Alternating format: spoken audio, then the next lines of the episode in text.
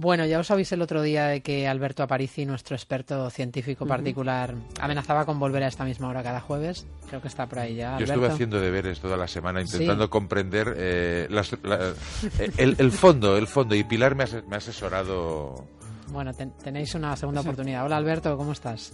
Hola, hola, buenas noches.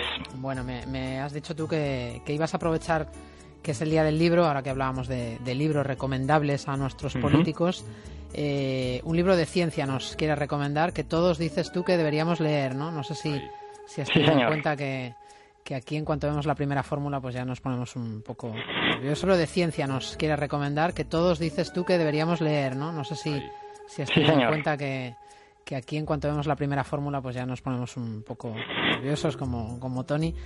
Bueno, mm, yo nervioso no, yo ya estoy temblando. Cuéntame, cuéntame, Alberto, qué libro nos quieres recomendar para que abramos los ojos ya por fin. Nada, no, no, hay ningún motivo para tener miedo. El, hoy, hoy os voy a traer un libro que además yo creo que os va a gustar porque no, no encontraréis en él fórmulas ni encontraréis cosas complicadas. Bueno, entonces en, vale. En realidad no es un libro de ciencia eh, propiamente dicho, sino que es sobre la vida de un científico, ¿no? Es, un libro sobre la vida del físico teórico Richard Feynman, un estadounidense del siglo XX, que es una especie de mito en el mundillo de la física. De hecho, este, este libro para mí fue importante como protofísico porque fue el que me demostró que para ser buen físico no hacía falta ser una especie de rata de biblioteca, ¿no? es, un, es un libro que, que, tiene cierto mito entre, entre el mundillo, ¿no? Bueno, Feynman, Feynman eh, científicamente fue uno de los científicos más importantes del siglo XX. Entre sus trabajos se cuentan, pues, haber imaginado una manera distinta de interpretar la física cuántica, haber ayudado a entender cómo interaccionan luz y materia, pero ninguna de estas cosas son las de hoy, ¿no? De hecho, hablamos hace un par de años de estas cosas. Eh, hoy lo que, lo que os quiero transmitir es la manera en que Feynman era un tío completamente original, muy distinto, ¿no? Era, era un tío eh, con genio y figura, ¿no? Que se diría aquí en España. Y el libro que os quiero recomendar es una especie de autobiografía. No es una autobiografía exactamente, porque es un libro de conversaciones con un amigo suyo, en las que él cuenta pues momentos divertidos de su vida, momentos que le parecen interesantes, como cuando se aficionó a abrir cajas fuertes mientras trabajaba en la bomba atómica, o cuando tuvo que dar una charla delante de Einstein y se puso muy nervioso, ¿no? exacto. El libro se llama ¿Está usted de broma, señor Feynman? Y lo tenemos en Editorial Alianza. espérate que he tomado nota. Dices que este señor eh, se aficionó a abrir cajas fuertes, ¿no? Te he entendido bien. Sí, sí, ya, te digo, ya te digo que era un tío muy poco convencional, era un tío muy especial. Y abría cajas fuertes, perdona, y era científico. Sí, era físico teórico. Físico teórico. Eh, eh, pero ¿estás seguro, o sea, que el físico, eh, un físico teórico se dedicaba a abrir cajas fuertes? Eso no es un ratero. No, pero además lo has complementado diciendo que al mismo tiempo que investigaba sobre la bomba atómica. Ah, atómica. claro, Esto es un peligro, ¿eh? ¿qué, libro, ¿Qué libro has leído? Explícate, Alberto, explícate. El libro te va a encantar, Tony. De hecho, el, lo que Feynman intenta con estas anécdotas es intentar demostrarnos que si uno se empeña en mirar las cosas de una manera muy distinta, con una visión diferente, a lo mejor igual no llega a resolverlas, pero seguro que pasan cosas divertidas. ¿no? seguro, sí. Sí, hay, hay, una primera anécdota que os quiero contar que, que es que él después de trabajar en la Segunda Guerra Mundial en la bomba atómica, cuando la guerra termina, el ejército norteamericano está buscando gente para mandar de reemplazo a Alemania, porque ya hay mucha gente en la Alemania ocupada, ¿no? Entonces a Feynman lo citan para evaluar su condición médica y él obviamente se quiere escabullir. Entonces llega al punto de la prueba psiquiátrica y a él además le caían mal los psiquiatras en ese momento, ¿no? Tenía una idea muy negativa de ellos, pensaba que eran un poco charlatanes.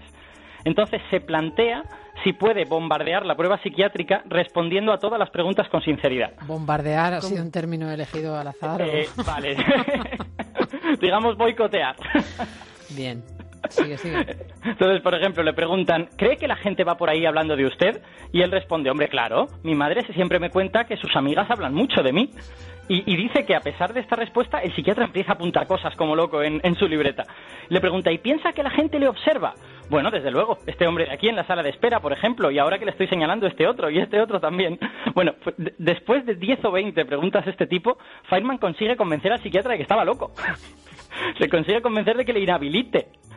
Pero además tiene una vuelta de tuerca más la historia, porque este, este asunto de que saliera en un papel oficial como mentalmente desequilibrado a él no le gustaba, así que lo que hizo fue mandar una carta al almirantazgo y les dijo, miren, yo soy profesor de física, yo creo que no me deberían mandar a Alemania porque tengo cosas mejores que hacer, pero ustedes han recibido un informe que me declara mentalmente desequilibrado, que obviamente se trata de un error.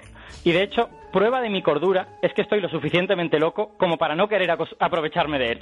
Y entonces cuando les dijo eso, le llevaron a Alemania al final. No, no, no, no, le perdonaron, le perdonaron. ¿Ah, le perdonaron por motivos médicos, entre comillas, no ponía nada más. Bueno, bueno, cuéntame un poco esto de, las cajas fuertes que, nos has dejado con la duda. Sigo sin entender por qué un científico tiene tanto interés en abrir una caja fuerte.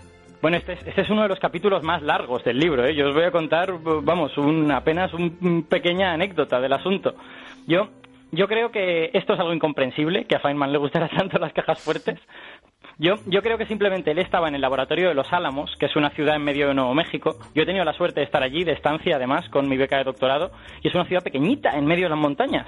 Entonces, allí está rodeado de, un montón de secretismo, de seguridad, porque se está haciendo la bomba atómica, y él ve que hay una cerradura de seguridad en cada cajón, que todo el mundo está obsesionado, y parece que Feynman como que toma como su misión en la vida demostrarles que están paranoicos y que esta seguridad que tienen es solo una ilusión de seguridad y que no es cierta. Entonces se pasa mucho tiempo trasteando con los cierres de seguridad de su propia caja, ¿no? Y al final descubre una manera de averiguar la combinación si la caja está abierta.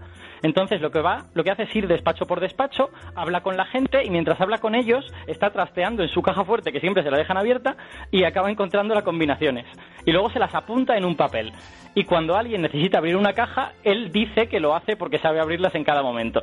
De manera que se forma una especie como de halo de revientacajas, de ratero, que, sabe hacer cosas mágicas, ¿no? ¿Pero lo hace como fórmulas matemáticas o así? o eh, combinaciones, fórmulas no, combinaciones matemáticas o de posibilidades o cómo, cómo las abre. En cierta manera sí, porque en principio el total de combinaciones de la caja fuerte era un millón y él se da cuenta de que si tú mueves eh, la ruedecita un poquito a la derecha o a la izquierda, la caja se sigue abriendo. Entonces, de un millón de posibles, la reduce a ocho mil posibles. Y entonces la combinación tiene cuatro números y si él consigue averiguar dos, ya lo reduce solo a veinte. Entonces eso es lo que hace, averiguar dos, se los apunta y después solo tiene que probar 20 combinaciones. en cierta manera sí. Tirado. Lo hago yo mañana. Pues es un libro para, estupendo para ladrones. Sí. Bueno, no, él, a ver, es un mecanismo muy antiguo de unas cajas de una cierta marca, ¿no? Probablemente ahora ya no tendrán este defecto. Estamos hablando de los años 40. Pero sobre todo, a él lo que le gustaba era trastear y yo creo que le gustaba demostrar que era un tío listo, ¿no? Pero tuvo una decepción muy grande con todo esto, porque en un momento dado llega la noticia hasta uno de los grandes mandamases de los Álamos, ¿no? Y entonces él consigue abrir su caja, le deja boquiabierto, la abre en 10 minutos, y eh, entonces le explica, bueno, lo que ustedes tienen que hacer, si quieren evitar estas cosas, es estar seguros de que la caja no se quede abierta, de cerrar la caja y entonces nadie podrá hacer este truco. Entonces él esperaba que con esto se mandara una orden para que la gente no se dejara las cajas abiertas. Y lo que hicieron fue muy bien otra cosa. Mandaron una orden de que nadie dejara a Feynman acercarse a una caja fuerte nunca más. eso era más efectivo, sí, sí. Mucho más. Pero, pero Feynman estaba indignado porque él pensaba, es que os van a robar, es que yo lo hago por vuestro bien de alguna manera.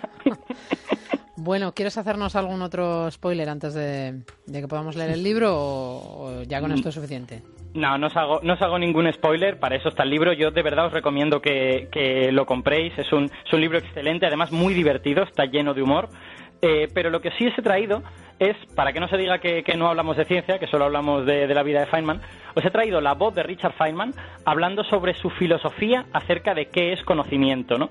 Él tenía una característica que era muy, muy curiosa, esto nos pasa a muchos físicos en realidad, que es que le costaba recordar los nombres de las cosas. O sea, entendía las cosas, pero como que se olvidaba de los nombres, le parecía irrelevante. ¿no? De hecho, a veces la gente se creía que no sabía de física, porque le preguntaban, oye, el problema de la partícula tau z, y él decía, ¿esas partículas cuáles son? exactamente, ¿no? Entonces, él, decía que esto le venía de su padre, que de pequeño le decía esta cosa que vamos a oír sobre los pájaros. Vamos a escucharlo entero y luego os hago la traducción. My father had taught me, looking at a bird, he says, Do you know what that bird is? It's a brown-throated thrush. But in Portuguese, it's a hontorapero. In Italian, a chuterapitita. He says in Chinese, it's a chung po. In Japanese, a patata porecha, etc. He says, now they know all the languages you want to know what the name of that bird is. And when you're finished with all that, he says, you'll know absolutely nothing whatever about the bird. You only know about humans in different places and what they call the bird. Vamos, que su padre le decía, este pájaro es un zorzal de cuello marrón, ¿no? Y entonces le decía, pero en portugués se llama así, y en italiano se llama sa, y en chino así, y en japonés de tal manera. Y Fanman las dice todas, ¿no? Lo podéis oír diciendo, chap para sí, sí, ese es el momento en el que nos hemos perdido y no hemos entendido nada. Al final el colibrí, ¿no? Claro. no, es, bueno, es una especie de zorzal, es un, es un pajarito campestre. Yo lo he buscado en Wikipedia, se llama zorzal de cuello marrón. Muy bien. Bueno, pero su padre le decía, yo te he dicho todos estos nombres y después de contarte todo esto, en realidad tú sigues sin saber nada sobre este pájaro, no sabes nada, solo sabes cosas sobre los humanos que han visto este pájaro y le han puesto un nombre, ¿no? Ahora lo que tenemos que hacer es observarlo y entonces empezaremos a aprender de verdad sobre el pájaro. Esto es sabiduría tipo Feynman, ¿no? Y, y ha calado en muchos físicos, además, incluyéndome a mí. Sabiduría de, de Feynman. Eh, Alberto, no sé si estás al tanto de esta encuesta que he contado yo hace un momentito, que dice que el 25% de los españoles cree que el Sol gira alrededor de la Tierra. ¿Qué te parece? Bueno, a mí, a ver, yo... Te da un poco de pena, ¿no? No, yo quiero creer que lo del Sol gira alrededor de la Tierra es que la gente estaba de coña, francamente. O sea, e, eso y lo de los dinosaurios, bueno, lo de los dinosaurios puede colar, pero lo del sol no me lo creo. Yo me, temo, me... temo, que no. ¿eh? Igual que no entendían la pregunta, ¿no? Que pensaban que la pregunta al revés. No lo sé. No lo sé. Yo, yo los dinosaurios sí es verosímil, ¿no, Alberto? Por, por la influencia de, del de cine, películas. de las películas. Exacto, exacto. Por, por los picapiedra, quizá. Eso, lo de los dinosaurios quizá es más verosímil. Lo del sol me cuesta un montón de creer, la verdad. Los Picapiedras es una, una obra una obra histórica, una serie histórica, o sea, es verdad, los hombres vivían con los dinosaurios, vosotros que los físicos es que sois raros. Que no es verdad, que no digan mentiras, que, todavía empeoramos los utilizaban como máquinas excavadoras. Bueno, en todo caso... y el troncomóvil era el, el, preludio de los coches, o sea... Vilma, y Pedro, y cómo eran Vilma, No, pero... Si hay, una cosa de la encuesta que yo creo que es un poco más preocupante, que es que el 27% de la población piensa que la mayor parte de la radiactividad que recibimos es hecha por los hombres. Y eso es absolutamente falso. De hecho, el 80% es natural, el 20% viene de las radiografías que nos hacemos y solo un 0,01% viene de objetos como reactores nucleares.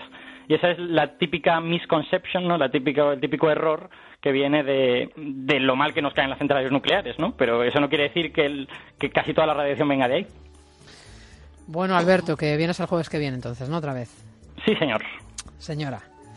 Señor, Ahora con esto de miembros y miembros hay que especificar claramente el género. Adiós, Alberto. Hasta el jueves. Adiós. Que viene. Espero traeros alguna cosa que también os guste el jueves que viene. Seguro que sí, seguro que sí. No sé si Tony se ha quedado con algún. No, es, es que ahora estaba pensando que el otro día. Eh... Alberto ya le despedimos, ¿no? No Sí. No, pero deja, deja que lo escuche Alberto, que es- yo creo que es mucho más grave lo que os voy a contar que, que la, A ver. la encuesta esta. Eh, eh, eh, en YouTube hay un vídeo que, que, que, mm, que- que es, es muy viral, que, que la gente joven lo mira y demás, que es una encuesta a, a jóvenes preguntándoles preguntas tales como eh, ¿en qué siglo reinó Juan Carlos I?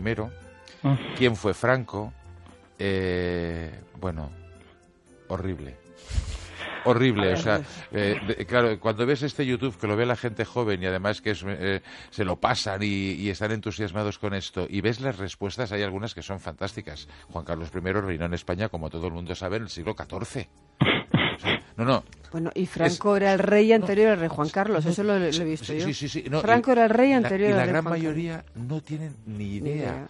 Cuando les dicen, dime tres presidentes europeos para que haya uno que sea capaz de eh, decir Rajoy, Hollande y Merkel, la gran mayoría te pueden decir Obama, Bueno, Rajoy Chávez. por lo menos sí, ¿no? No, no. Bueno, bueno, mm, tampoco te creas, ¿eh? Tampoco te creas que es... O sea, realmente yo estoy preocupado porque los niveles que tenemos en este país eh, son para preocuparse. Entonces, no me extraña, ¿eh? no me extraña que haya gente que crea todavía que, que el Sol va alrededor de la Tierra y bueno, y no les han preguntado si la Tierra es plana, que no quiero saber las respuestas. Bueno, yo, Yo, yo lo que lo que os diría es que efectivamente esto que dices Tony es terrible, ¿vale? El- la, la incultura cuando llega a un nivel tan serio eh, es muy preocupante, pero no hay que luchar más contra la incultura histórica que contra la científica, que es algo que se ha hecho mucho en este país. Hemos, tenemos que pelear contra las dos, ¿no? Y hay cada una por, un lado. A mí me, me descorazonó mucho hace unas semanas un profesor de una conocida facultad de periodismo de una escuela, de una facultad, vamos, de una universidad privada madrileña, eh, un examen que había hecho a sus alumnos de periodismo, insisto, sobre, sobre cultura general, qué barbaridades le pudieron decir. Qué barbaridades. Por ejemplo, no encontró ninguno que pudiera contar, dar el nombre de un columnista. Estudiantes de periodismo, ¿eh?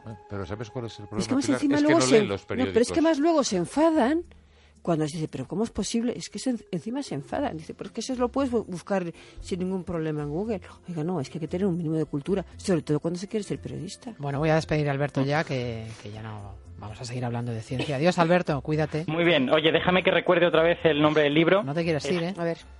Está usted de broma, señor Feynman, Alianza Editorial, y con esto ya me quedo tranquilo. Muy bien. Mira, para, para Artur Más, ¿está usted de broma, señor Más? También podría ser. Adiós, Alberto. Adiós, adiós. Hasta luego, un abrazo.